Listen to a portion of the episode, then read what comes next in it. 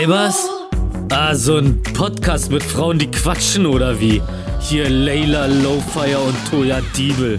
So, so quatschen, das können die, wa? Naja, dann hören wir uns das doch einfach mal an.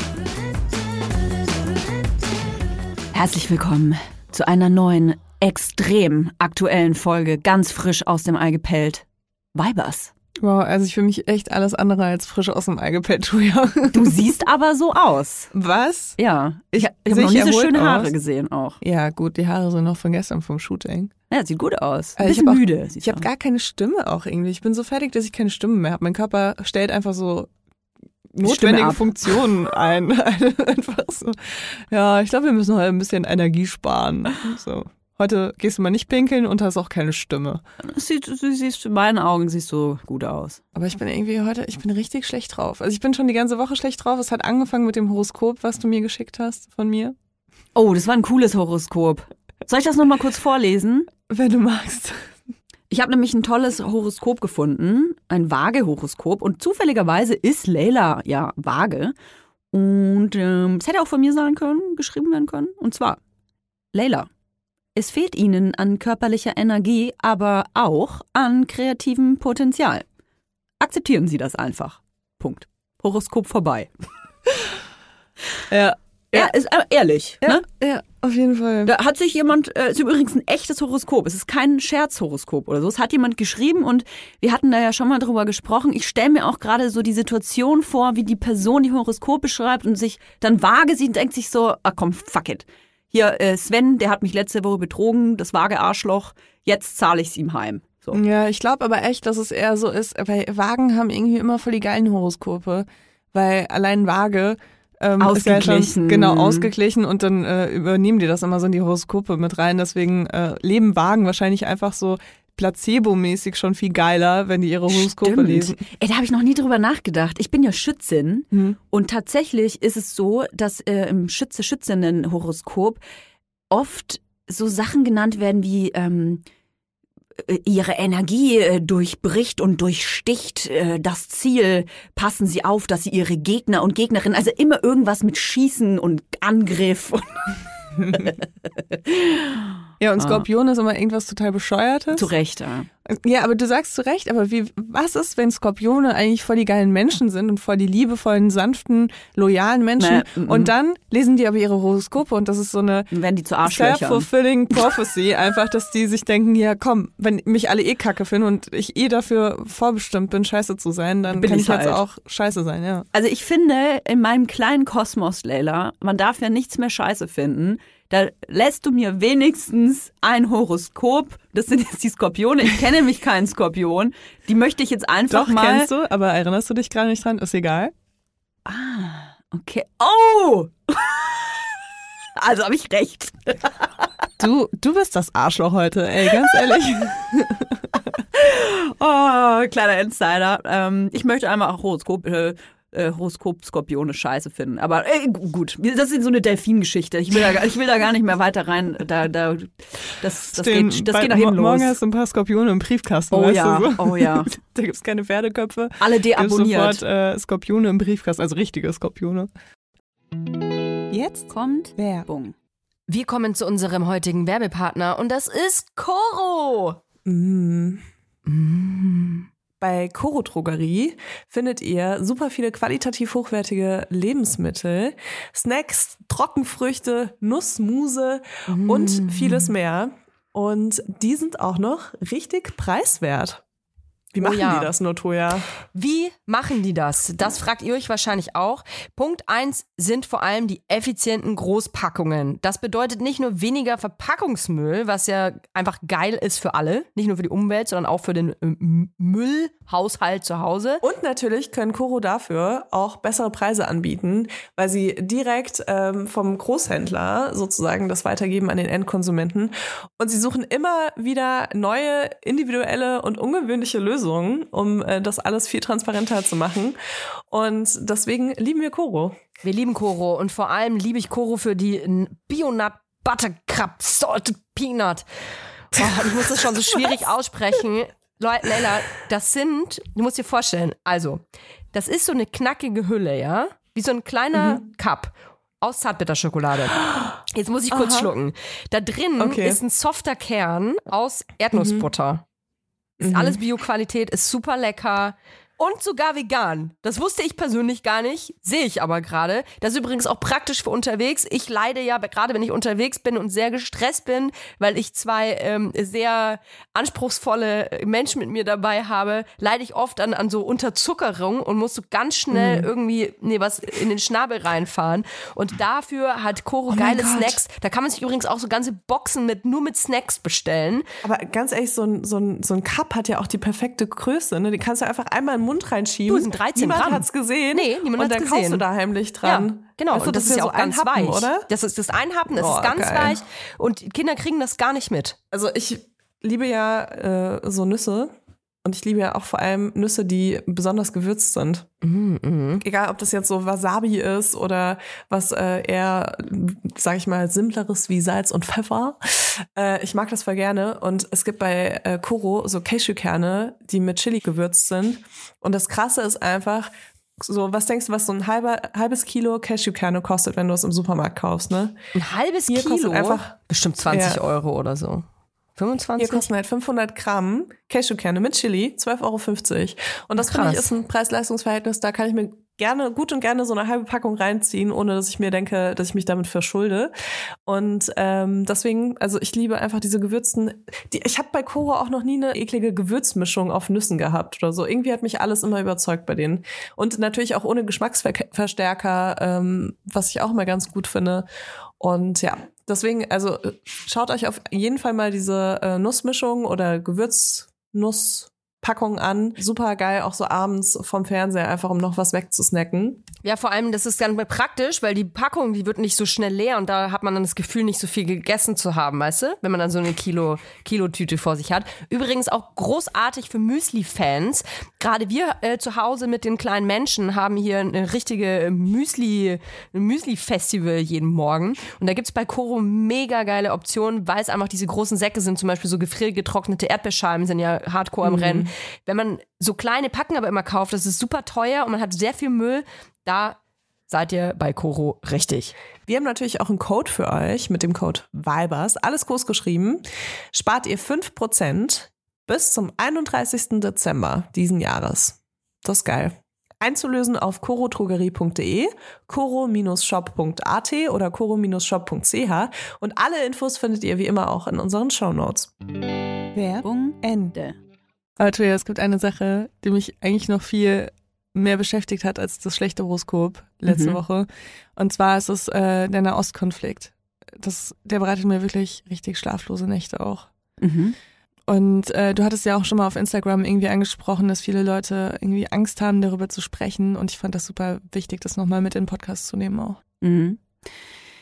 Der Nahostkonflikt ist natürlich eine Sache, die ähm, nicht erst seit äh, letzter Woche akut ist, sondern äh, immer schon da ist, seit ich äh, denken kann und das eigentlich noch auch noch nie richtig verstanden habe, weswegen ich mich ziemlich hilflos gefühlt habe, als das Ganze dann hochgekocht ist und äh, ein Bürgerkrieg auf einmal bevorstand und ich das Gefühl hatte, etwas sagen zu müssen, einfach weil ich und viele andere auch, ähm, Kollegen und Kolleginnen, die sich ähm, politisch oft äußern, auf einmal still waren. Mhm. Und ich habe das als sehr merkwürdig empfunden, auch ähm, bei mir selbst.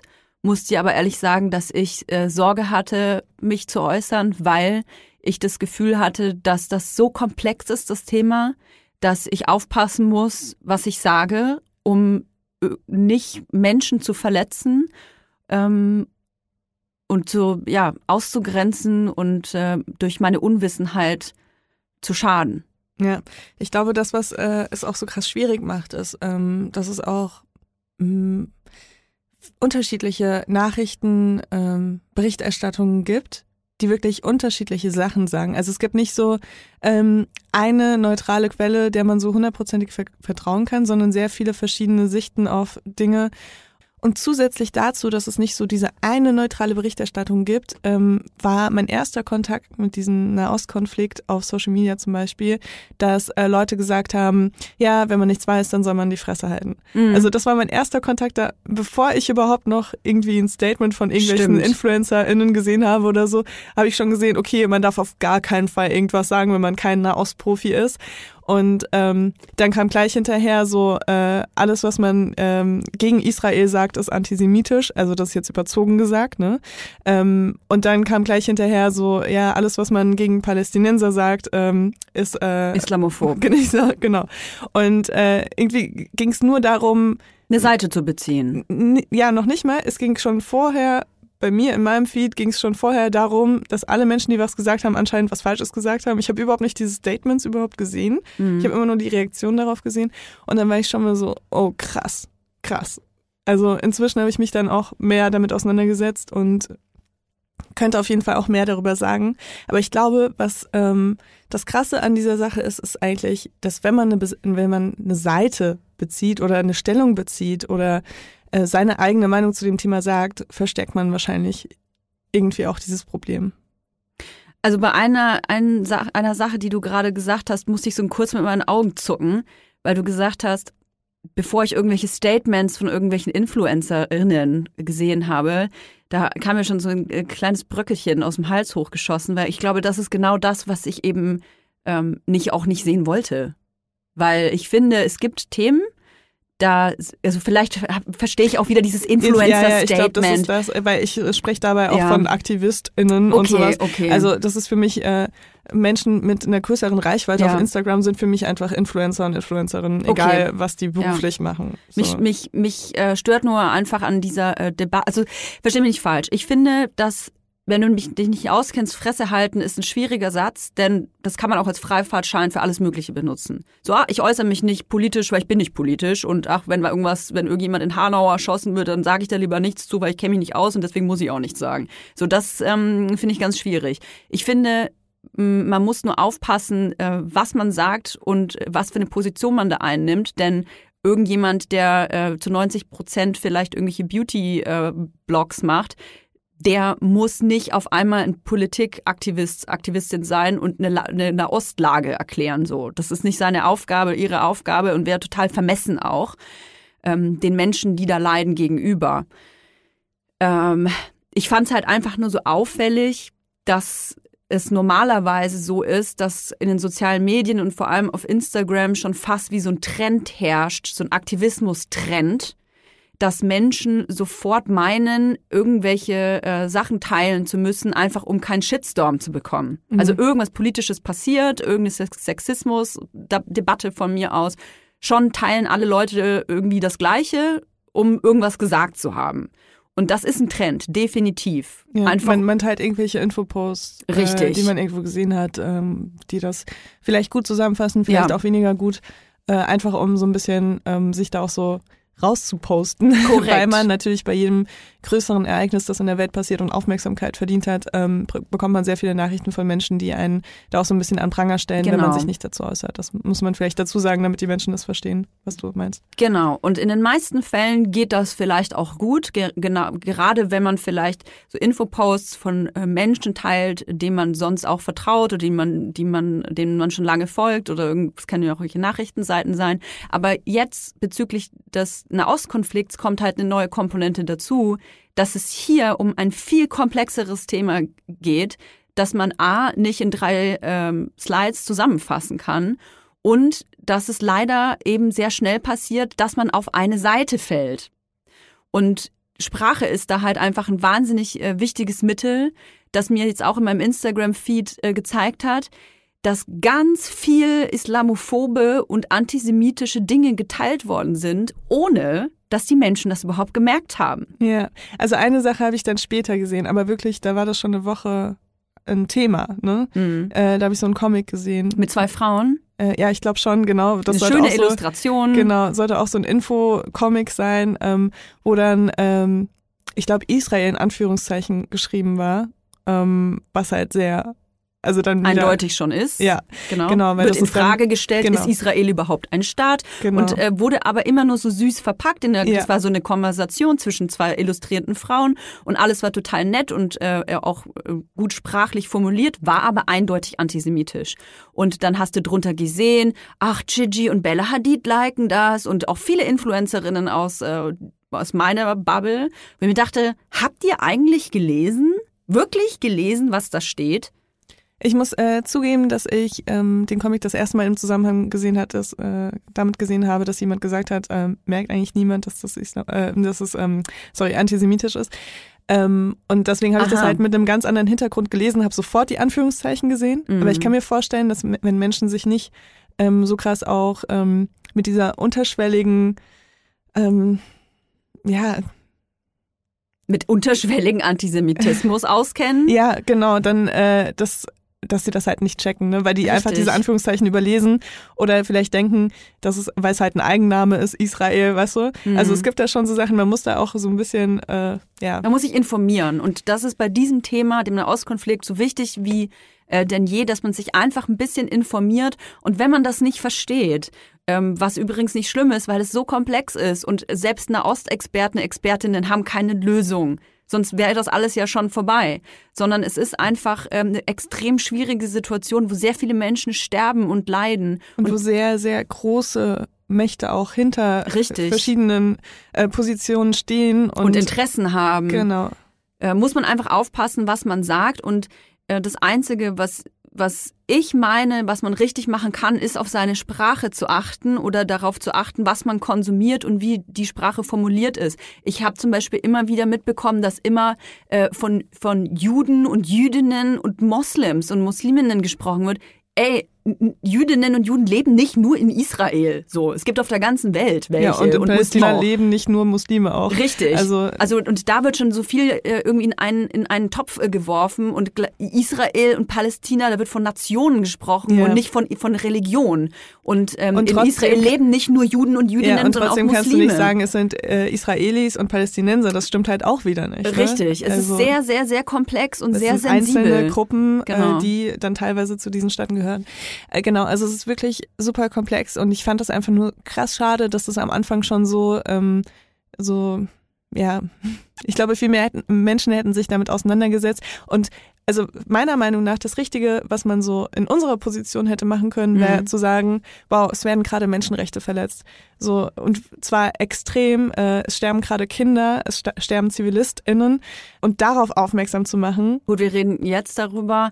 Mir war es wichtig, schon mal einen Senf dazu zu geben, aber nicht inhaltlich, weil mir das auch gar nicht zusteht, weil ich auch viel zu wenig weiß darüber und ich das, wie gesagt, vermessen fände, das auch jetzt noch zu tun.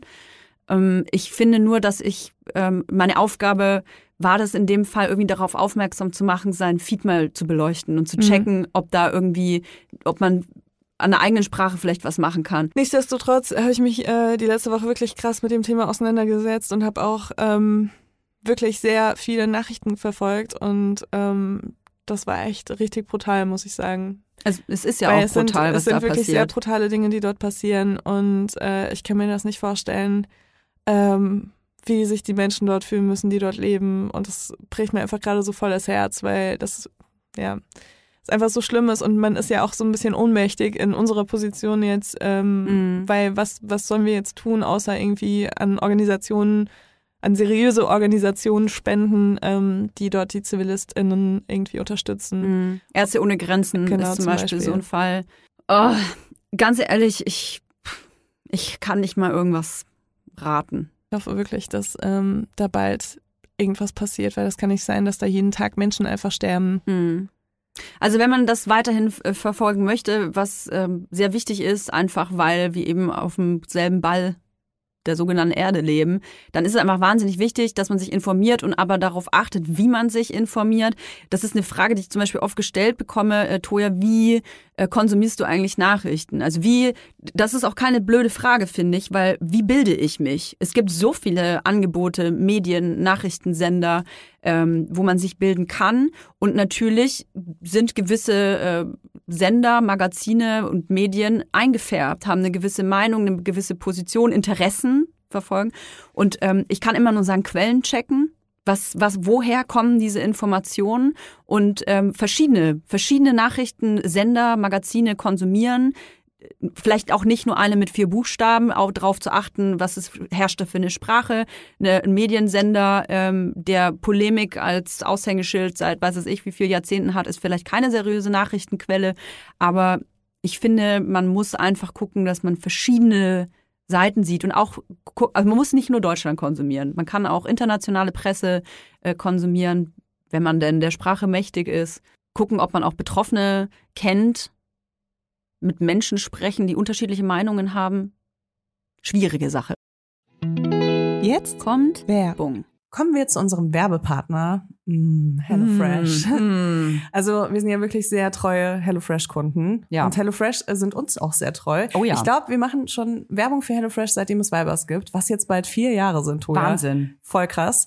Und genauso lange ähm, Essen denke ich, denke ich von mir, dass ich kochen kann, aber auch erst seitdem. Ich muss ja auch sagen, das war für mich auch so eine Corona-Tätigkeit und äh, da kam mir HelloFresh natürlich genau äh, richtig auf den Tisch. Es gibt gerade den Taste of Asia Monat Mhm. bei HelloFresh. Im Das April heißt, nur. Mhm. Ihr bekommt äh, super viele leckere asiatische Gerichte, die ihr sonst vielleicht nur in einem sehr, sehr guten Restaurant bekommen würdet. Und äh, ich muss ja sagen, nächste Woche gibt's äh, die indische Kichererbsen-Kokossuppe. Und das ist, das hat mich einfach so daran erinnert, es, diese Suppe war ganz lange das einzige Gericht, was ich kochen konnte. Das Und ich so habe mich gefühlt, als ob ich irgendwie wirklich die Matrix geknackt habe.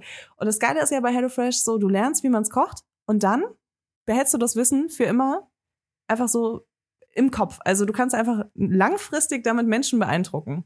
Das Tolle ist, man kocht in nur 30 Minuten Gerichte mit frischen Zutaten und Gewürzen, die euch verzaubern und in kulinarische Welten einladen, die ihr vielleicht normalerweise nicht kennenlernen würdet. Und ich sage euch, ihr könnt damit kochen. Ich, auch wenn ihr nicht kochen könnt, mit HelloFresh könnt ihr kochen. Ich empfehle euch brandheiß einen knusprigen Basilikum-Tofu auf Bulgur mit Ofengemüse, Rucola und einem Oh. cremigen Dressing.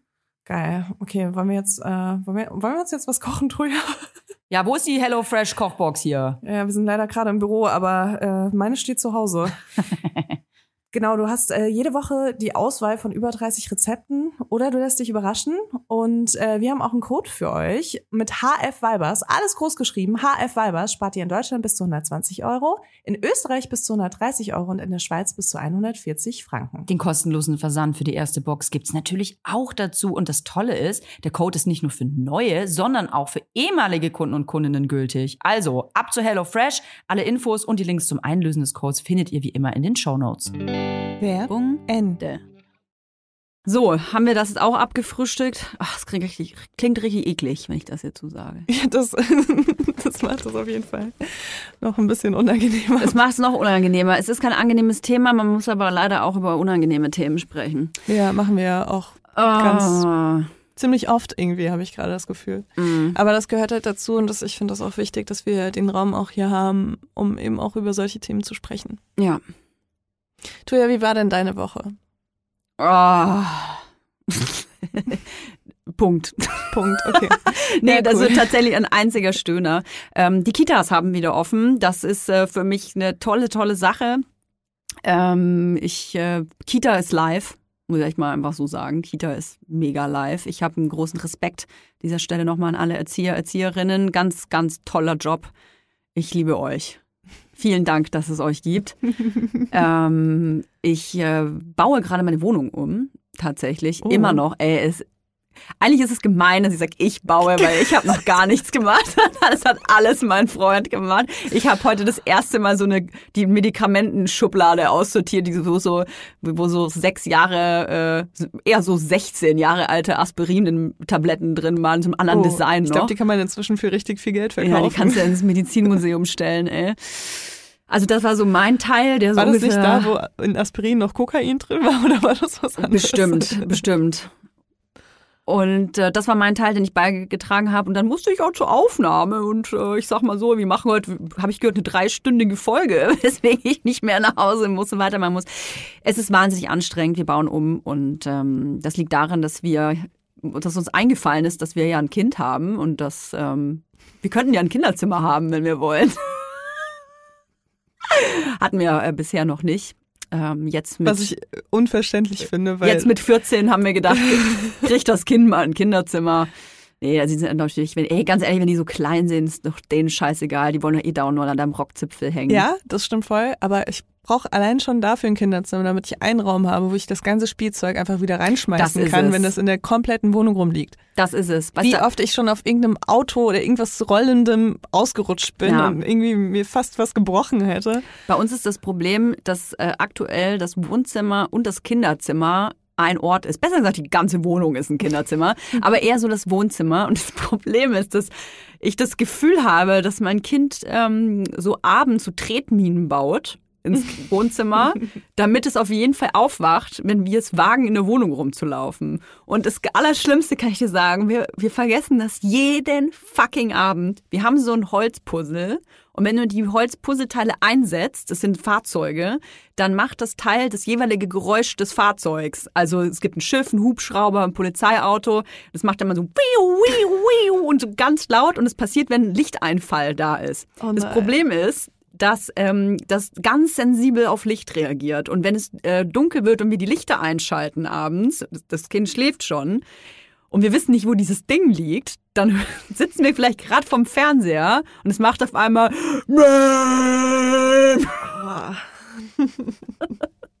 Es ist Horror. Und dann suchen wir ganz panisch dieses Puzzle und dann geht's wiu, wiu, wiu. Und das Kind denkt sich die ganze Zeit so, ihr Fotzen, ihr habt gewartet, bis ich schlafe, damit ihr mit meinem Spielzeug spielen könnt.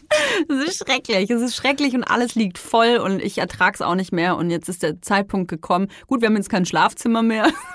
Wir schlafen jetzt. Ich in der Badewanne, mein Freund auf dem Küchentisch. Nee, aber es Das ist. klingt so ein bisschen oh, so, als ob ihr in einem Wohnmobil lebt irgendwie. oh. Ja, wir haben äh, leider ein Zimmer zu wenig und ähm, müssen uns jetzt da so ein bisschen aufteilen. Ich bin zu geizig, um umzuziehen. Du ziehst nicht um, hast Nö. du das jetzt so wirklich beschlossen? Auch selbst wenn du jetzt eine coole Wohnung finden Haus. würdest, die mega krass günstig ist. Ich möchte ein Haus gewinnen. Ich mache einfach bei so Losen jetzt immer mit. Kennst du beim Späti diese Rubbellose, wenn man Häuser gewinnen kann? Das mache ich jetzt. Oh mein Gott, wenn wir zusammen, würde ich dich spätestens jetzt verlassen. Deswegen habe ich auch kein Geld, weil ich äh, im Monat so 400 Euro, die ich wahrscheinlich in den Kredit stecken könnte, in so, so Rubbellose stecke, um irgendein scheiß Haus zu gewinnen. Wahrscheinlich so ein, das ist dann so ein, eh so ein Zusammenbauhaus, wo eh nur so eineinhalb so- Menschen wohnen können. Das ist dann irgendwo steht ganz klein, dass das Haus maßstabgetreu ab abgebildet wurde. Nee, so. aber das ist natürlich dann irgendwie so in Dinkelsbühl oder so, weißt du? Ja, Steht das ja. dann. Naja. Also wir bleiben auf jeden Fall erstmal da und Krass. Willst du arrangieren echt uns. nicht so einen kleinen Wohnungsaufruf machen? Ich Nee. habe schon so viele Sachen über Social Media, wenn ich irgend, irgendwas gebraucht habe. Behaltet euer Scheiß zu Hause Zuletzt selber. echt viele Menschen für ein Fitting. Äh, Es haben sich so krass viele Das, gemeldet. dafür ist gut. Habe ich ja auch ja, tolle Erfahrungen gemacht. Ja. Ich habe sogar, ich hatte gestern ähm, mein Fotoshooting für meine neue Bikini-Linie. Da darf man jetzt halt drüber sprechen. Ja, man darf drüber sprechen. Ich vergesse Ja. es auch immer wieder, Ja. dass es kein großes Geheimnis mehr ist. Ähm, und da hatte ich auch zwei mega coole Models dabei, die hatte ich auch beim Fitting äh, Darf man, darf man eigentlich schon sagen, warum, warum du Bikinis machst? Weil das ist ja nicht Es irgendwie ist so. offensichtlich eigentlich, oder? Also ich mache Bikinis, weil es gibt keine geilen Bikinis. So. Ja, aber das ist ja nicht alles. Das ist ja nicht der USP. Nee, ich, ähm, der USP ist, äh, ja, das muss ich mir noch überlegen.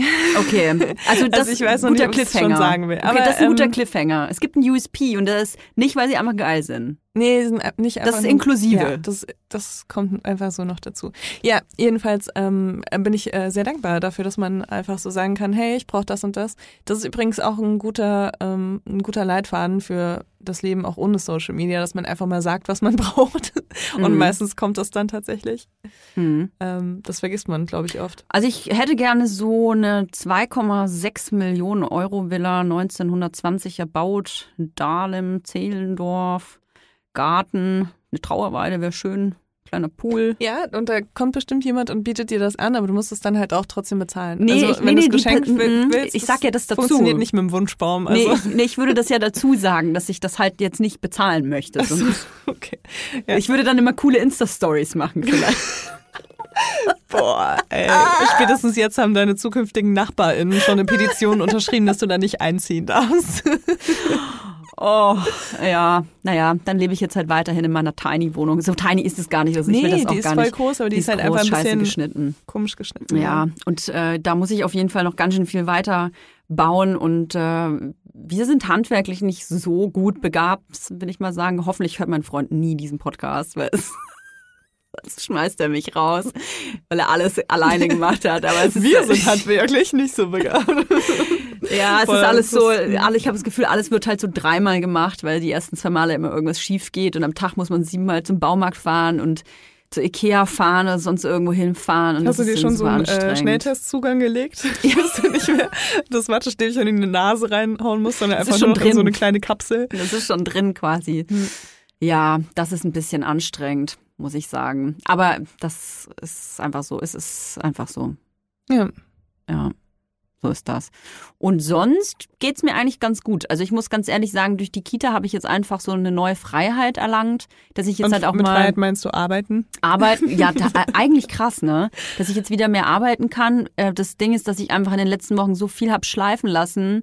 Ich konnte einfach nicht arbeiten, weil ich halt mein Kind betreuen musste. Und da ist viel liegen geblieben und das muss jetzt alles repariert werden und aufgearbeitet werden. Und ähm, ich kann immer nur meinen großen Respekt an Menschen ähm, aussprechen, die einfach Kinder haben. So im Großen und Ganzen, weil ein Kind ist ein Job. Es ist einfach ein Job und gerade Menschen, die vielleicht nicht das Privileg haben, zu zweit zu sein, vielleicht auch keine Familie haben in, in der Stadt, vielleicht sich auch keinen äh, Babysitter leisten können, das, ähm, das ist nicht selbstverständlich. Großen Respekt. Echt. Ja. Ein Kind ist Arbeit. Überlegt euch das gut, ob ihr welche macht. Das ist nicht wie beim Hund, den du dann ins Tierheim kannst. Okay, das war nicht lustig. Aber ein bisschen schon, aber Humor hilft. Ja. Aber es ist, es ist einfach wahnsinnig viel Arbeit. Wirklich. Ja, voll. Das merke ich auch immer wieder. Weißt du, was krass ist? Wenn, also Kinder sind ja so lange so unnütz und können nichts, ne? Und äh, können aber ja auch gut, das ist ja auch gut, weil die können so wenig kommunizieren und sagen, was sie wirklich wollen und so. Deswegen sind die relativ einfach so zu, zu managen, sag ich mal. Außer als diese ganze Kacke wegwischen und so. Aber weißt du, wenn es dann anfängt, dass die, dass die ausdrücken können, ausformulieren können, was sie wollen und Willen haben, das ist schwierig muss ich echt sagen, dass ich schon ein paar Mal in der Situation jetzt in den letzten Wochen war, wo ich so meinen Kopf so gefühlt so 180 Grad einmal so umgedreht habe und der so, was hast du da gerade ges- gesagt? Warum zur Hölle hast du einen Willen? Ich bin deine Gebieterin. Ja, ich finde das, ich finde das eigentlich ziemlich geil. Ich freue mich richtig krass drauf, wenn Ist ich es äh, auch, ist es auch. mega gute Unterhaltung mit meinem Kind führen kann. Aber weißt du, was ich meine? Ich weiß total, Dass es was eine du neue meinst. Welt ist. Ja, also ich, ich kenne diese Übergangsphase auch sehr gut, ähm, wo die noch nicht so wirklich was sagen. Und du verstehst die aber schon sehr gut, Ja. weil du die einfach gut kennst. Ja. Aber du kannst noch so tun, als ob du nichts verstehst. Aha. Ja, Also, ja. Was man ja auch teilweise macht, damit sie sich halt besser ausdrücken können. Ne? Mhm. Ähm, aber es gab so eine Phase, da habe ich voll gemerkt, okay, das ist jetzt der letzte Moment, wo ich äh, noch so tun kann, als ob ich nicht verstehe, dass wir noch weitere fünf Bücher hier lesen sollen, bevor es ins Bett geht. Ähm, und äh, das, war, das war mir sehr bewusst und das geht jetzt dann halt nicht mehr. Das finde ich echt krass. Also nicht nur die, die Sprache, die sich dann entwickelt bei einem Menschen, sondern dass du wirklich eigentlich den Moment erkennst, wo dieser Mensch auf einmal selber checkt, dass er einen Willen oder sie einen Willen hat. Und dass dieser Wille auch durchgeboxt werden kann. Oder dass dieser Wille weiterhelfen kann. Und das finde ich ist echt ein crazy Moment. Also auch bewusstseinserweiternd natürlich für das Kind, ne? Mhm. echt abgefahren, weil man ja diesen Menschen vorher quasi nur bemuttert hat die ganze Zeit und Dinge für das Kind entschieden und gemacht hat. Aber es sind ja auch noch so Kleinigkeiten, äh, weil, keine Ahnung, wisst ihr lieber Erdbeer- oder Pfirsichjoghurt, so ungefähr, ne? Das, dass sie dann anfangen zu entscheiden, weil sie etwas wollen, finde ich total faszinierend. Bis, bis es in die Pubertät geht, dann finde ich das, glaube ich, nicht mehr faszinierend. Ich glaube, das findest du schon voll. Also so äh, Trotzphasen sind ja auch, äh, also Oh, heftig. Persönlichkeitsentwicklung nennt man das ja. Heftig. ja. Ähm, und äh, da, da fängt das ja dann schon an mit, ähm, ja, die Gabel liegt halt nicht am richtigen Fleck, deswegen raste ich jetzt aus. Oh, das ist die falsche Gabel einfach. Ja, das ist das falsche falsche Tier Gabel. drauf. Genau. Und ja, noch lachen wir, aber ich kann dir sagen, es gab schon Situationen, wo ich auch geheult habe. Und es wird bestimmt noch viele geben. Ja. Also auf jeden Fall, ja, es ist äh, eine riesige Challenge. Und das ist, für mich fühlt sich das manchmal an wie, ähm, also ich habe ja früher mehr so äh, phasenweise gearbeitet, dass ich Mhm. halt gar nicht so ähm, irgendwie einmal die Woche einen Podcast aufgenommen habe oder irgendwie jeden Tag ins Büro gegangen bin oder so, sondern ich habe dann 30 Tage gedreht. Mhm. Und ähm, das war halt immer echt so eine körperliche und auch eine mentale Höchstleistung für mich. Und man hat aber gewusst, so, okay, es sind 30 Tage und nach 20 Tagen ist man nur noch so Autopilot gefahren, Mhm. hat noch 10 Tage durchgehalten und dann war man damit fertig und dann ist man erstmal in so ein Loch gefallen, weil man nichts mehr zu tun hatte. Und so war halt irgendwie so mein ganzes Arbeitsleben aufgebaut, ne? Mhm. Und dieses ähm, krass durchhalten und so körperlich und mental irgendwie am Ende sein, Mhm. das kann ich jetzt, also das erkenne ich wieder in meiner Mutterschaft. Nur mit dem Unterschied, dass es halt keine 30 Tage sind, Mhm. sondern halt 18 Jahre. Oh Gott, das klingt echt deprimierend. nee, Leila. aber das klingt jetzt vielleicht deprimierender, als es ist. Aber es ist einfach eine krasse Höchstleistung. Also für mich ist das eine Höchstleistung, das ist eine krasse Challenge, für mich auch. ähm, weil man ja auch immer 100% geben will Mhm. ähm, und das halt auch nicht immer kann, weil man natürlich auch, ähm, ja, auch ein Mensch ist und Mhm. auch eigene Bedürfnisse hat und noch zusätzlich auch andere Verantwortungen hat, ob jetzt für Arbeit, Firma, Hund, äh, die eigene Gesundheit oder sonst irgendwas. Ähm, und das ist echt, das ist echt krass, aber es fühlt sich für mich ähnlich an. Also dieses, dass man oft Phasen hat, wo man sagt, okay, es ist gerade alles, alles wirklich anstrengend und ähm, ich bin an, mein, an meine Grenzen gekommen, aber jetzt halte ich einfach durch und jetzt mache ich einfach weiter. Weißt du, das meine ich eher so, dass ich das halt sehr gut kenne. Mhm. Und das, ähm, ich glaube, das unterschätzt man auch, bevor man Mutter wird oder Vater wird oder sonst irgendein Elternteil wird. Ich glaube, Ähm, weil es so selbstverständlich irgendwie ist, weil man denkt, ein Kind zu bekommen, ja, dann bin ich halt Mutter, ja, ich hatte ja auch eine Mutter und oder einen Vater oder Menschen, die mich erzogen haben, großgezogen haben. Das gehört halt irgendwie so dazu, dass man halt vielleicht gar nicht denkt, dass es so viel Arbeit ist. Also schon, man hört es ja, ja, es ist anstrengend und so, bist ja auch mein Kind, das liebe ich ja auch und so. Also, nee, es ist tatsächlich der schwierigste, anstrengendste und auch schönste Job, den ich je hatte. Ich hatte Ähm, schon anstrengendere Jobs. das glaube ich dir nicht. Doch. Wirklich? Ja. Als Mutter sein? Ja, Nee, also nicht. vielleicht nicht, ähm, Ich nicht. also so auf den Tag jetzt reduziert, ne? Mhm. Also wenn ich einen Job hätte, der 18 Jahre geht, dann würde ich sagen, ich hatte schon Jobs, die schlimmer sind. Also wenn ich meine Jobs Ja. hätte, weißt du, auf die Zeit jetzt Ja, ausdehne. für mich auf keinen Fall. Krass. Für mich auf keinen Fall. Und wenn ich überlege, was ich vorher für ein Leben geführt habe, da haben wir in der letzten Folge ausführlich drüber gesprochen. Mm, Bei mir war das aber auch ein mentales Ding. Ich war schon immer so ein Larifari. Ich mache, was ich will. Ich mache irgendwas. Alles abgebrochen, was man hätte abbrechen können an Studium und Ausbildung. Ich habe alles immer nur ein paar Wochen gemacht, weil mir dann langweilig wurde. Ähm, habe immer pff, einen Tag reingelebt, den Job, mal den Job, worauf ich halt gerade Bock hatte. So. Bin dann Hm. immer irgendwo so reingerutscht. Und als ich dann schwanger wurde, hatte ich das allererste Mal in meinem Leben dieses, diesen Wunsch, irgendwas Beständiges zu machen. Da war Mhm. ich nie der Typ für. Mhm. Nie. Und ich hatte auch, ich sag dir, ich hatte ähm, noch äh, Monate in meiner Schwangerschaft, ich glaube sogar nach der Geburt tatsächlich, ich war immer im Dispo. Mein Leben war ein einzig, einziger Dispo. Ich hatte noch nie eine schwarze Zahl auf meinem Konto gesehen. Glaube ich, tatsächlich, wann habe ich ein Konto?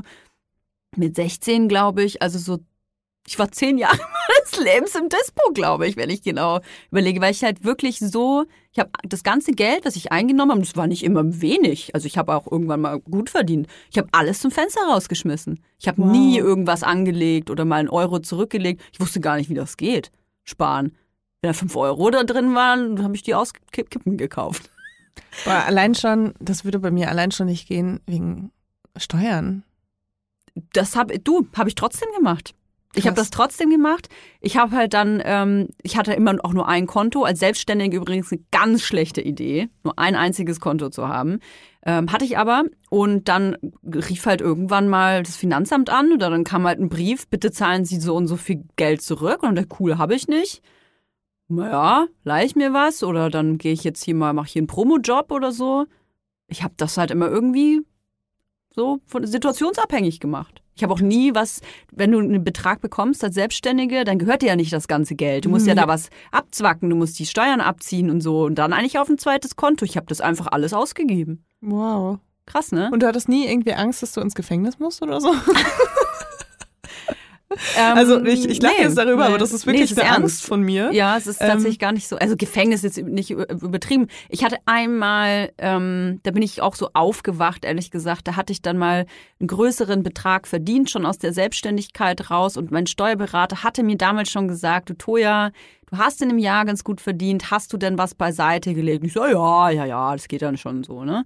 Und dann ist mir aber aufgefallen, mh, eigentlich habe ich das gar nicht.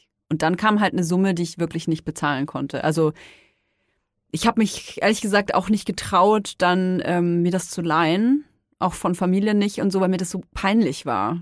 Weil natürlich ist die erste Reaktion, dass dann jemand gesagt hätte, okay, für Steuern, aber hast du da nichts zurückgelegt? Dann musst du sagen, nee, Ja, voll.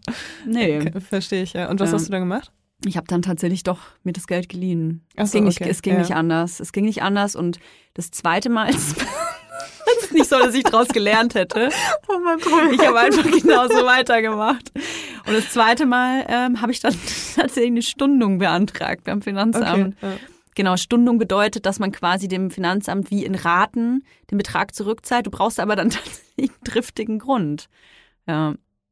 Ich will gar nicht wissen, was du gesagt Nee, hast. das möchte ich auch gar nicht erzählen. ich aber kann es mir mal vorstellen. das, ähm, ich habe dann tatsächlich eine Stundung bekommen und das war dann wirklich so die Glocke. Und dann bin ich ja auch schwanger geworden und äh, wie gesagt, es war für so vieles ein Weckruf für mich, diese Schwangerschaft. Einfach die Verantwortung über einen anderen Menschen, weil die Verantwortung über mich selbst, die habe ich nie wirklich ernst genommen. Ich dachte, ja, pff, klappt doch bis hierhin alles. So war ich immer in der Einstellung, klappt doch alles. Mhm. Und halt natürlich auch ein naiver Gedanke. Aber ich habe mich halt immer so durchgeschlängelt und in meiner Abi-Zeitschrift war, kennst du diese Rankings Mhm. in Abi-Zeitschriften? Und nicht, dass ich Abi hätte, aber ich kenne Abi-Zeitschriften. Okay, sorry. Abschluss. Es kann ja auch eine Abschlusszeitschrift äh, sein. Hast du einen Abschluss? Nee, also ja, aber ich Okay, habe nie ähm, so eine Abschlussklasse gehabt. Also es ist dann ein Schul, Schul, ah, naja, was auch immer. Auf jeden Fall Also ich gibt es so Rankings. zählt das? Nein. Es gibt halt so Rankings, die man dann oft äh, beim Abschluss macht. So, äh, wer wird mal Model oder wer ist der Klügste aus der Stufe? Ähm, weiß ich nicht. Wer wird Wissenschaftler in was auch immer? Und bei mir stand die Frage, andersrum, da stand dann die Frage, wer hat mehr Glück als Verstand? Und ich war nirgendwo genannt, aber da auf Platz eins. Wow. So um, Mhm. irgendwie so mit 80 Prozent. Und es sind natürlich im Abitur vier Klassen gewesen, also fast 100 Leute oder so, haben für mich gestimmt. Und das ist aber leider sehr bezeichnend, weil ich immer sehr viel einfach gemacht habe aus dem Bauch raus, ohne nachzudenken. Voll oft auch falsche Entscheidungen, die mich aber halt irgendwie dahin gebracht haben, wo ich bin. Und ab dem Zeitpunkt dieses positiven Schwangerschaftstests wusste ich, okay, das war jetzt Spiel des Lebens, bin die Glücksschiene gegangen, alles cool, aber jetzt muss ich mir was überlegen. Mhm. Und deswegen habe ich wahrscheinlich die Firma gegründet, weil ich keinen Bock hatte, mich äh, wieder anstellen zu lassen. Weil es gab nur diese beiden Optionen für mich tatsächlich. Also Mhm. entweder ich gehe zurück in die Festanstellung, hatte aber keinen Bock, die Selbstständigkeit aufzugeben ähm, und äh, oder eine Firma gründen. Habe ich Mhm. eine Firma gegründet. Ja, Hätte auch schief gehen können. hätte auch schief gehen können. Kann ja. immer noch kann schief immer gehen. noch schief gehen. ja, kann immer noch schief gehen. Ja. Aber ja, das ist auf jeden Fall, ja, ist auf jeden Fall mutig. Aber ich finde es krass, ähm, also ich kenne dieses Gefühl so, dass man irgendwie, wenn man schwanger wird, erstmal erkennt, wie wenig man sich um, mich, um sich selbst gekümmert hat vorher. Wirklich? Ja, voll. Also und ich bin ja jemand, ich habe schon irgendwie, ich hab, hatte schon das Gefühl, dass ich mein Leben gut auf die Reihe bekomme vorher. Mhm. Ähm, aber mit der Schwangerschaft habe ich nochmal so wirklich alle Baustellen irgendwie aufgeräumt und ähm, hatte auch irgendwie den krassen Druck, so, okay, irgendwie in, keine Ahnung, wann findet man das raus, nach einem Monat, also in acht Monaten, ähm, geht es halt nicht mehr um mich und bis dahin muss halt mein Scheiß komplett abgearbeitet sein. Ne? Mhm. Und ähm, ja, ich finde das irgendwie krass, dass äh, man dadurch auch so eine Art Selbstfürsorge erstmal lernt. Teilweise, ne? Also wenn man das vorher irgendwie nicht so zelebriert hat. Und äh, was ab, aber natürlich total wichtig ist, auch um ein gutes Elternteil sein zu können, weil eben Selbstfürsorge ein ganz großer Teil von Elternschaft auch ist. Was Mhm. viele einfach nicht äh, erkennen, weil das immer so krass glorifiziert wird, auch dass gerade Mütter sich irgendwie so komplett selbst aufopfern. Das wird immer so, ich, ich höre das so oft von Menschen, die so sagen, ja, oh mein, ich habe eine ganz tolle Mutter, die hat wirklich alles für uns aufgegeben. Wo ich mir so denke, Hat sich komplett zurückgestellt. Genau.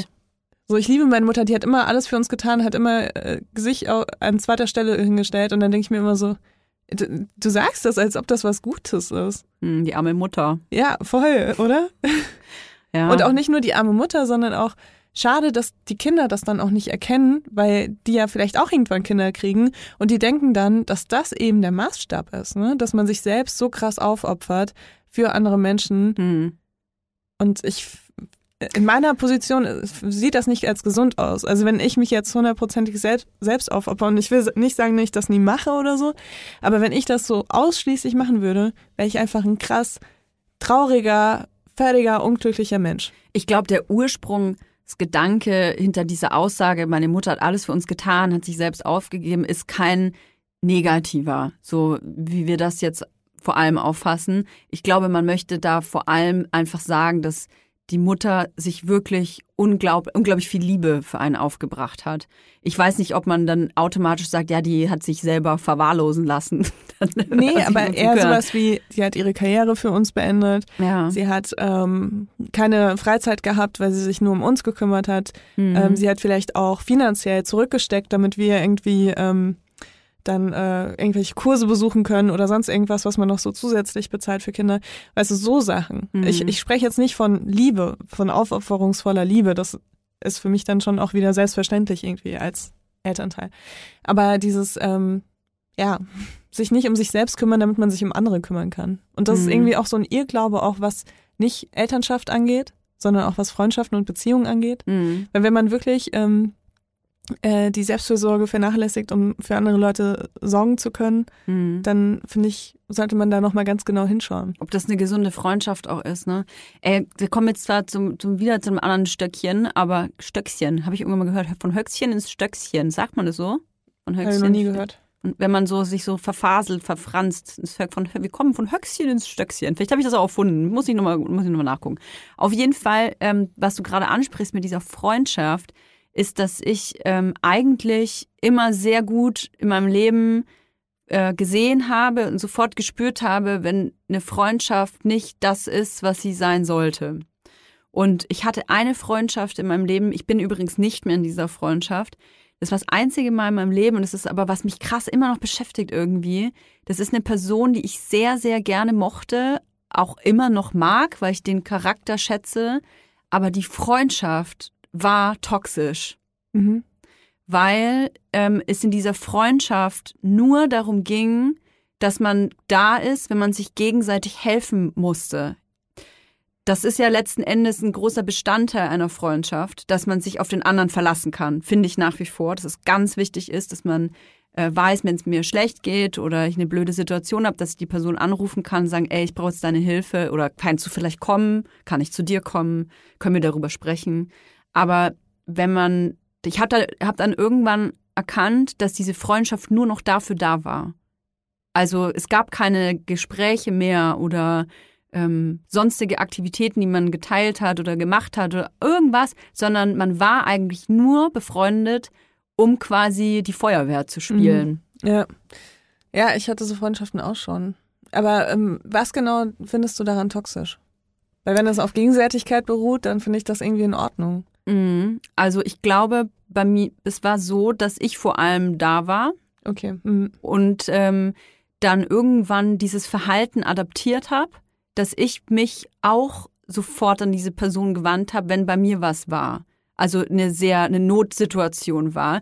Das gab es tatsächlich dann in dieser Zeit zwei, dreimal. Ähm, bei der anderen Person war das aber wöchentlich. Mhm. Immer wegen anderen Dingen auch, auch wegen vielleicht mentalen, ähm, mentalen Problemen. Äh, und ich gemerkt habe, dass ich immer sehr viel Energie aufwenden musste, um die Person aufzufangen. Was eine, toxisch sage ich deswegen, weil die Person das nicht gemacht hat, um mir zu schaden oder ähm, um irgendwie manipulativ zu sein, sondern die Person hat wirklich Hilfe gebraucht. Aber ich war eben nur da, um Hilfe zu geben. Mhm. Okay, ja, ich, mh. mir fällt das ein bisschen schwer, das so als toxische Freundschaft zu sehen, weil ich mhm. da ein mhm. bisschen was anderes drunter verstehe. Ja. Ähm, ich kann dir sagen, warum ich toxisch mhm. sage, ja. weil was gibt dir diese Freundschaft dann?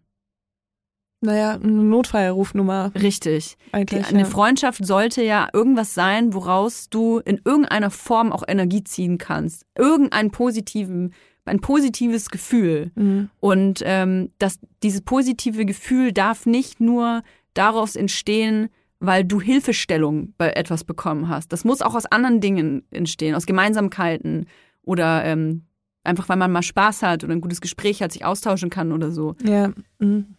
Ja, ich, ich, ich weiß total, worauf du hinaus willst. Und ja. ich, ich, wenn du das so erzählst, dann klingt das für mich auch wie ähm, so zum Beispiel Suchtkranke oder so. Mhm. So zwei Suchtkranke, die sich irgendwie da so fast schon so stumm darauf einigen, dass sie irgendwie sich gegenseitig anrufen, wenn, wenn sie irgendwie das Bedürfnis haben zu trinken oder so, weißt du? Mhm. So als Notfallnummer eben. Mhm. Aber dadurch, dass du äh, dadurch, dass du da auch irgendwann drin warst, ne, kann ich mir das gut vorstellen, dass sich das dann so angefühlt hat. Es ist halt nur, ähm, also ich weiß nicht, unter einer toxischen Freundschaft ver- verbinde verbind ich immer sowas, ähm, damit verbinde ich immer sowas, dass nur eine was Partei- einseitig, ja, was äh, ja. genau das eine Seite, die andere Seite so krass aussaugt, Aussaugt, ne? ja. Und hattest du das Gefühl, dass du so krass ausgesaugt wirst dann, dadurch, dass du so eine Hilfestellung warst? Mhm. Ja, schon. Mhm. Okay. Ja. Ja, ich, ich weiß gar nicht, wie, warum, warum Menschen da hinkommen. Also ich habe auch schon so Freundschaften gehabt. Ähm, aber da war immer noch irgendwie was anderes mit dabei, tatsächlich. Also es war nie so Ja. dieses reine, dieses reine Notfallding. Gut, äh, irgendwie kommt's ja auch dahin. Man ist ja nicht sofort mit jemandem befreundet und dann ist man die Notrufnummer, ne? Das, äh, das hätte ich gar nicht mitgemacht. Warum sollte ich, wenn ich die Person gar nicht ja, mag? vielleicht, ne? weil du auch eine Notfallnummer brauchst, ne? Also das kann schon passieren, dass man dann. Das hat sich tatsächlich erst so entwickelt. Also Mhm. man hat sich ja wegen irgendwas angefreundet und da war auf jeden Fall was da. Ähm, ich glaube ehrlich gesagt, dass das auch äh, Konsum war, der, Mhm. ähm, warum wir uns dann da irgendwie ähm, angefreundet haben. Also nicht nur das, wir haben uns natürlich auch gut verstanden, aber das war halt immer das, was dann passiert ist bei den Treffen. Also man hat halt irgendwie konsumiert, nie irgendwie ohne. Und ähm, irgendwie war das dann, also was ich sagen will, ist, dass wenn man so eine Freundschaft hat, dass man tatsächlich da aufpassen muss, warum man eigentlich befreundet ist. Das ist wirklich. Und viele Menschen glauben, denke ich, dass man Freundschaften nicht beenden kann oder sollte. Fällt dir das schwer, Freundschaften zu beenden? Nee, ist mir nicht schwer gefallen. Hm. Ist mir da tatsächlich gar nicht schwer gefallen. Ich habe nicht viele Freunde und Freunde. Also für mich ist ein Freund oder eine Freundin eine enge Person in meinem Umfeld. Alle anderen sind Bekannte. Ja. So. Und ähm, wenn es eine sehr, ich habe auch nur eigentlich fast nur sehr langjährige Freunde und Freundinnen. Also du bist, wenn ich das so sagen darf, eine der wenigen, vielleicht auch eine der einzigen, wo ich sage, das ist eine Freundin, die ich jetzt eher kürzer kenne. Wir kennen uns jetzt Ja, seit sind wir befreundet? zwei, naja, auf Instagram schon, also. Ja, wenn man sich gegenseitig folgt, dann ist man eigentlich schon Ach so, scheiße. Nein, aber ja, ich, ich sehe das ganz genauso wie du. Also Ja. ich bin auch niemand, der so Bekannte als FreundInnen bezeichnet oder so. Deswegen, genau, das machen ja viele. ja, es gibt, es gibt da so unterschiedliche Auffassungen einfach. Richtig. Deswegen ist es voll gut, wenn man das irgendwie noch dazu sagt. Genau, man muss es halt für sich definieren und ich habe da halt sehr wenige von und wenn das so ganz langjährige Freundschaften sind und dann ähm, merkt man, sowas habe ich definitiv auch, dass die Freundschaft nicht mehr das ist, was es früher war. Ey, man entwickelt sich ja auch weiter. Ähm, ich bin nicht der Mensch, der ich vor zehn Jahren war, wo ich vielleicht jemanden kennengelernt habe und hat andere Interessen mittlerweile. Ich habe vielleicht eine Familie, die andere Person nicht. Das, da entwickelt man sich irgendwie weiter. Ähm, aber jetzt so den Fall, dass ich wirklich eine Freundschaft beende, also Schluss mache, das hatte ich davor, glaube ich, noch nicht. Echt? Nee, also Oh. dieses, dieses Schluss machen, dass man quasi offiziell dann ähm, sagt oder zu verstehen gibt, ich möchte jetzt auch keinen äh, Kontakt mehr. Das ist, wenn dann eher so verwässert oder so, Mhm. dass man halt sich nicht mehr so oft trifft oder sich nicht mehr so oft sieht. Ähm, aber so richtig das zu kommunizieren und klarzustellen, wir treffen uns jetzt nicht mehr, das ist schon was anderes. Ja, also ich hatte das tatsächlich schon öfter, muss ich sagen. Wirklich? So richtig, so ein richtiges Freundschaftsbeenden. Krass, und wie geht das? Also, was, war, was waren es dann so für Gründe? Ähm, also das war jetzt nie irgendwie sowas Leichtsinniges oder so, dass ich gesagt habe, ja, das hat mir nicht gefallen, was du gesagt hast, deswegen Ich beende ich jetzt diese Freundschaft oder so, sondern es waren schon immer sehr schwere Sachen und ich, das sind auch so Sachen, die ich glaube ich äh, auch aus äh, Gründen der Privatsphäre der anderen Menschen hier nicht erzählen würde, Ja, weil es ja, waren klar. tatsächlich wirklich äh, krassere Sachen.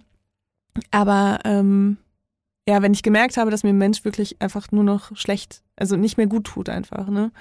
Ähm, und dass alles, was irgendwie da kommt in dieser Verbindung, für mich was Schlechtes ist. Mhm. Oder was überwiegend Schlechtes ist. Ist ja nie alles schlecht, sonst wäre man wahrscheinlich nicht diese Freundschaft eingegangen. Ähm, dann versuche ich mich da schon krass abzugrenzen und ähm, würde aber natürlich trotzdem erstmal die Sachen ansprechen und wenn die sich dann über die Zeit nicht ändern, würde ich dann irgendwann sagen, okay, das, wir haben das jetzt probiert und ich muss jetzt hier diese Freundschaft beenden, weil äh, ich mich schützen muss. Kann man eine Freundschaft kitten?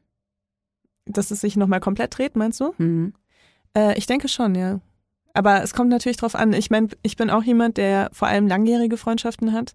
Äh, teilweise Freundschaften, die wirklich jetzt schon so 12, 13, 14 Jahre irgendwie gehen.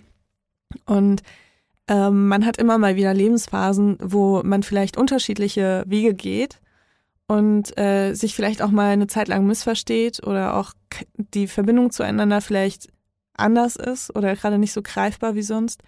Und da hat man das dann auch mal, dass man irgendwie sagt, okay, ja, irgendwie kommen wir gerade nicht klar, wir missverstehen uns einfach nur. Das kommunizierst du dann auch so? Ja, also wenn das so offensichtlich ist, auf jeden Fall. Wenn das Krass. jetzt nur so eine kurze Phase ist, wo ich mir denke, keine Ahnung, meine beste Freundin hat gerade eine andere Lebenssituation als ich und ist vielleicht nicht die erste Person, die ich anrufe, wenn irgendwas gerade schief geht bei mir oder so, dann mache ich mir darüber keine großen Gedanken. Hm. Dann ist das einfach gerade so und dann weiß ich, okay, irgendwann kreuzen sich unsere Lebensphasen wieder und dann sind wir wieder mehr Ansprechpartnerinnen füreinander weißt mhm. du? Aber wenn das jetzt sowas ist, was schon, ja, also ich hatte das vor allem mit Menschen ähm, mit mentalen Erkrankungen tatsächlich in meinem Freundeskreis, ähm, wo, ähm, wie sagt man das? Also das Problem ist halt bei mir, wenn ich mit Menschen mit äh, psychischen Erkrankungen zu tun habe, dass ich sehr viel damit entschuldige. Also sehr viel von dem in, Verhalten. Was du in Kauf nimmst. Genau, ich nehme sehr viel in Kauf, äh, weil ich mir denke, es ist halt eine Krankheit. Mhm. Die Menschen können natürlich nichts dafür, die wollen mir nicht schaden. Aber vielleicht tun sie das dadurch, dass sie das eben in dem Moment nicht anders können. Und dadurch entsteht natürlich auch wieder so ein bisschen so ein toxisches Verhältnis, weil ähm, ich dann vielleicht nicht jedes Mal sage, wenn ich krass verletzt werde, weil ich weiß, dass der Ursprung davon mm. die Erkrankung ist. Wenn es aber jetzt über einen längeren Zeitraum hinweg geht und ich irgendwann merke, okay, äh, ich sage zwar die ganze Zeit, das ist eine Erkrankung, aber es geht mir trotzdem nahe. Ich kann das nicht von mir abgrenzen. Mhm. Ähm, und ich das anspreche und dafür aber irgendwie nach längerer Zeit keine Lösung immer noch parat ist, dann würde ich, glaube ich, diese Freundschaft beenden, einfach um mich da zu schützen. Und ähm, ich will ja auch, dass die Menschen, mit denen ich zu tun habe, egal ob das eine Beziehung ist, eine Partnerschaft oder äh, eine freundschaftliche Beziehung ist, ähm, will ich nur Menschen um mich rum haben, die mir auch Gutes wollen. Also die wollen, dass es mir gut geht, weil ich bin jemand, ich will, dass es allen Menschen um mich herum gut geht, so gut mhm. wie möglich. Und äh, das erwarte ich dann halt im Gegenzug auch. Und wenn ich da merke, dass das eben nicht mehr da ist, dann würde ich mir auf jeden Fall Gedanken darüber machen, ob ich die Freundschaft weiterführen würde. Aber kann man eine Freundschaft kitten? Oder ja, eine Beziehung? Ja, wenn das eine lange, wenn das eine lange Freundschaft ist, die eben eine krasse Basis hat und dann geht man einfach nur getrennte Wege eine Zeit lang, weil ähm, man sich irgendwie gegenseitig mal verletzt hat, missverstanden hat, sonst irgendwas und dann findet man sich wieder. Ich finde, ja, dann kann man die Freundschaft kitten. Hast wenn du, das jetzt, ja. wenn es jetzt eben die, nicht diese Basis gibt und ich finde, es ist auch, also es, zu sagen, man will sich gegenseitig nur Gutes, ist auch eine Basis für eine hm. Freundschaft oder eine Beziehung. Und wenn es die eben nicht mehr gibt, dann würde ich sagen, nein. Ich meine mit Kitten nicht so, man hat mal einen Streit und verträgt sich wieder. Das äh, finde ich ist ein ganz wichtiger Punkt und Standbein einer Freundschaft und auch einer Beziehung, dass man ähm, weiß, dass es Streitereien geben kann, aber dass man auch daran interessiert ist, diesen Streit aus dem, We aus dem, aus dem Ding zu schaffen. Wie sagt man? Aus dem, aus dem Weg zu schaffen. Ja, aus dem Weg zu schaffen. Äh, das gehört dazu da, und jeder muss seinen Teil dazu beitragen. Mir ist nur gerade aufgefallen, deswegen frage ich das, dass ich noch nie in meinem Leben eine Freundschaft, die zerbrochen oder eine Beziehung, die zerbrochen ist, wieder gekittet habe. Es war immer vorbei. Okay, aber hast du das dann so einfach für dich beschlossen oder hast du vorher mit demjenigen gesprochen und gemerkt, okay, es gibt keine Lösung? Mm. Nee, Gespräche gab es immer. Ich bin immer an ähm, Diskussionen interessiert und auch an ähm, einen Streit zu bereinigen. Aber es gibt einfach Dinge, wenn ich finde, da braucht so, es braucht einen Break vielleicht auch einfach. Man braucht Abstand, mhm. ähm, weil es eine Sache ist, wo man vielleicht sich nicht gleich einig wird. Es kann ja auch in der Beziehung sein, dass man an einem Punkt steht, wo man merkt, oh, jetzt haben wir aber sehr unterschiedliche Meinungen über irgendwas, dass ich ganz schnell, ähm, vielleicht auch zu schnell, in eine, meine Ecke gehe und sage, okay, da mhm. ich habe, äh, kann ich nicht dran arbeiten. Aber ich meine, das bedeutet nicht unbedingt, dass äh, du in deinem Leben keine ähm, Beziehungen oder Freundschaften, die in eine Richtung geht, gehen, die du nicht magst, kitten kannst, sondern das heißt auch, dass du vielleicht noch nicht in der Situation warst, wo das möglich war. Das kann auch sein. Ich habe mich nur gefragt, weil mhm. es super viele Freunde, Freundinnen gibt von mir, auch Bekannte, die sich vielleicht auch mal trennen. Mhm. Ne? Gibt es ja, dass man sich trennt oder mal eine Pause hat, Beziehungspause hat und dann kommt man zusammen, ein zweites, drittes, viertes Mal oder Freundschaften, die sich mega krass streiten und dann reden die drei Jahre nicht miteinander und dann auf einmal ist es wieder alles Best Friends. Mhm. Das kenne ich gar nicht. Also bei mir war es immer vorbei. Auch bei Beziehungen. Ist total krass, wenn ich mit jemandem Schluss gemacht habe, dann gab es nie wieder, auch nur ansatzweise, eine Situation, wo ich hätte mir vorstellen können, dass das wieder zusammenkommt. Mhm. Ja, ich, äh, ich war auch lange so. Ja. Ähm, und dann irgendwann, also ich, ja, ich bin generell bin ich trotzdem noch so, muss ich sagen. Aber ähm, ich war mit einem Ex-Freund zweimal zusammen auf jeden Fall. Also so richtig nach einem längeren, nach einer längeren Pause auch Wie nicht lang gesehen. war die Pause? Ähm, der hat auf jeden Fall den Podcast, also vielleicht kannst du es einfach in die Instagram-Kommentare schreiben. Äh, weiß ich gar nicht, eineinhalb Jahre oder so. Also tatsächlich, Oh, war, ich hatte ordentlich auch dazwischen was, muss ich sagen. Es war jetzt nicht so, wir trennen uns und dann, keine Ahnung, Halte ich die Beine zusammen. ja, oder wir trennen uns und dann äh, ist man irgendwie alleine und dann ist man aber wieder zusammen. Weißt du? Also nicht so eine kurze, so ein kurzer Break, sondern es war schon so. Endgültig erstmal. Ja, auch. endgültig, Ja. genau. Mhm. Ja. Und äh, das war aber auch das einzige Mal und dann hatte ich noch so ein On-Off-Ding, aber das war super schlecht und das geht nicht. Das, ähm, das war jetzt nicht so ein Break, so lange Break, sondern es war einfach so eine eklige Beziehung. Neulich irgendwo, nicht neulich, schon vor Jahren irgendwo mal einen Satz gelesen, aufgewärmt schmeckt nur Gulasch gut. Ja, ja, ich weiß nicht. Also ähm, die Beziehung, die ich zweimal geführt habe, wir waren beim zweiten Mal echt noch besser. Ja, Besser als Sexfans äh, wissen das bestimmt, weil ich auch das schon mal erwähnt hatte.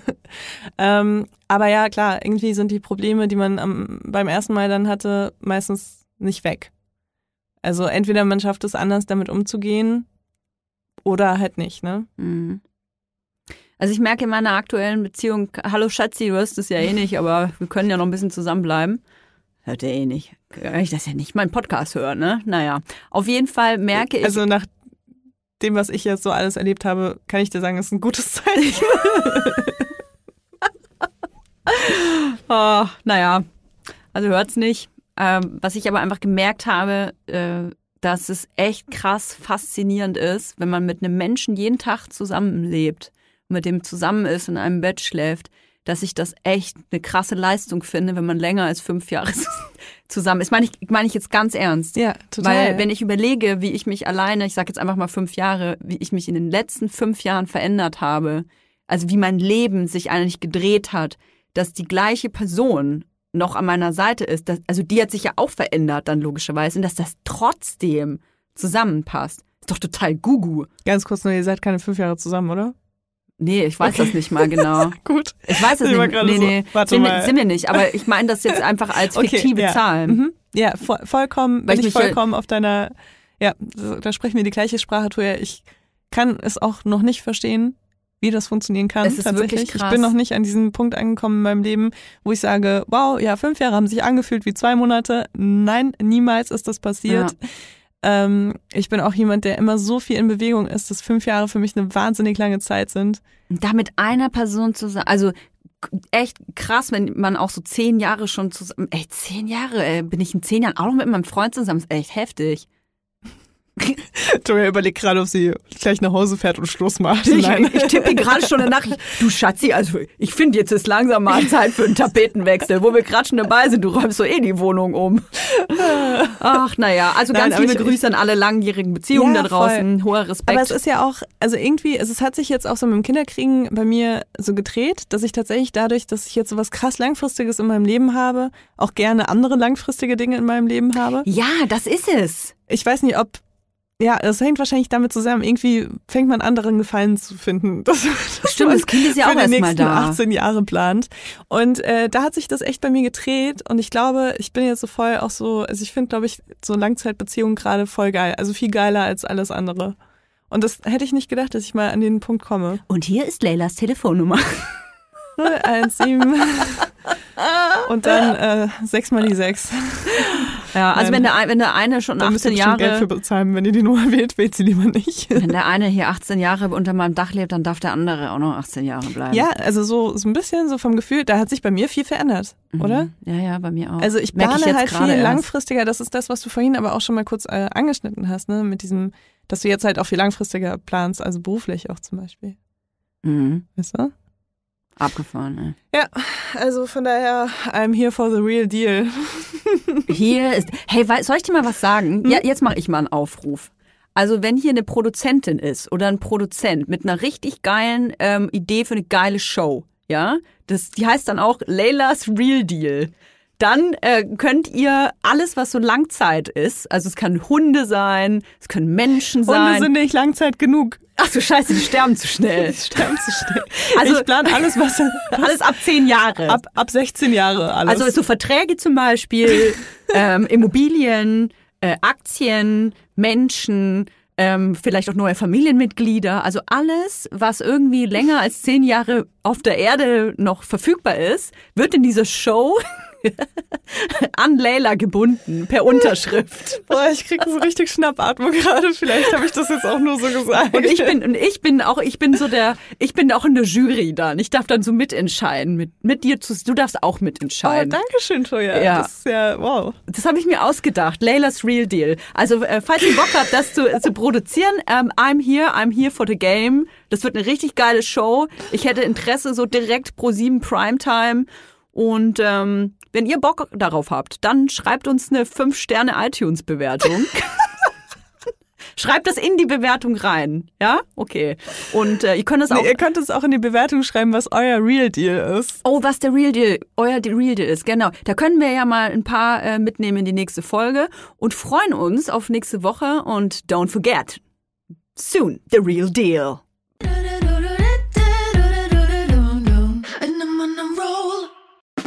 Der 7-One Audio Podcast-Tipp.